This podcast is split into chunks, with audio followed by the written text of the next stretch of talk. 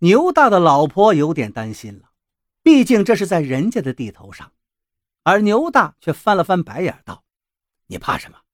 只要咱们不同意，就是他们总统来了，他也不能强买强卖。”接下来又谈判了几回，建设公司的董事长亲自出马，价码也加到了二十五万欧元。牛大还是不肯松口。我知道你们商人不肯做亏本生意，我也是商人呐，亏本的事情我也不能干呐。这样吧，咱们井水不犯河水，您这高速公路呀，绕道走吧。与此同时，牛大的生意越来越好了，不仅是中国人，连蓝眼睛的老外也来光顾他的超级跨国酒店了。这一天。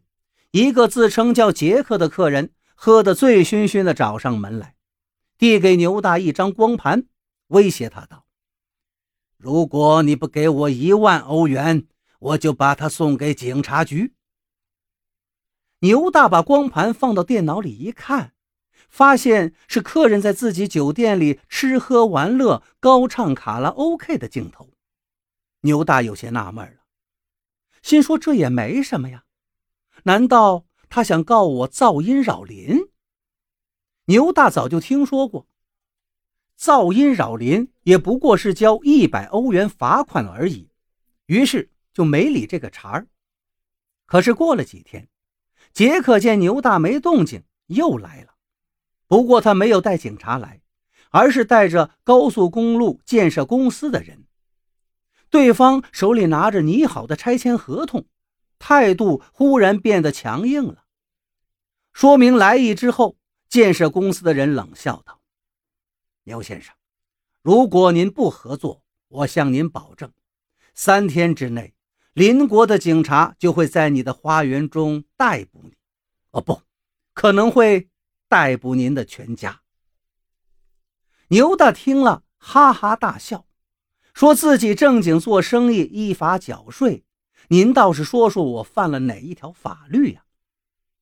建设公司的人解释说，牛大的食物都是在本国买的，客人们却随意拿到邻国境内去吃，这么做，到海关申报过吗？接着，建设公司的人冲牛大笑笑说道：“如果我们拿这张光盘去邻国海关举报您，您知道后果吗？”牛大不相信，这难道也算走私吗？他赶紧打电话找了本地的律师咨询。律师知情之后，肯定的告诉他：“您卖给游客的食物呀，属于货物。根据这里的法律，所有货物越过国界线而不申报，就构成走私罪，哪怕这条国界线就在您的家里。”牛大害怕了。赶紧主动联系建设公司的人，就依你们房子卖给你们，二十五万欧元成交。而建设公司的人却耸耸肩膀，伸出一根指头说：“不好意思，一欧元。”牛大顿时火了：“你们讹人也不能讹到这份上啊！”建设公司的人不紧不慢地替他分析：“牛先生。”我国跟邻国有司法合作协定，如果您在邻国走私罪名成立，你们全家都将被我国政府驱逐出境，两年内不得再踏入我国的国土。牛大的倔劲上来了，驱逐就驱逐，我怕什么呀？大不了两年之后我再回来接着开店，反正房子是我的，我就不卖给你们了，急死你们！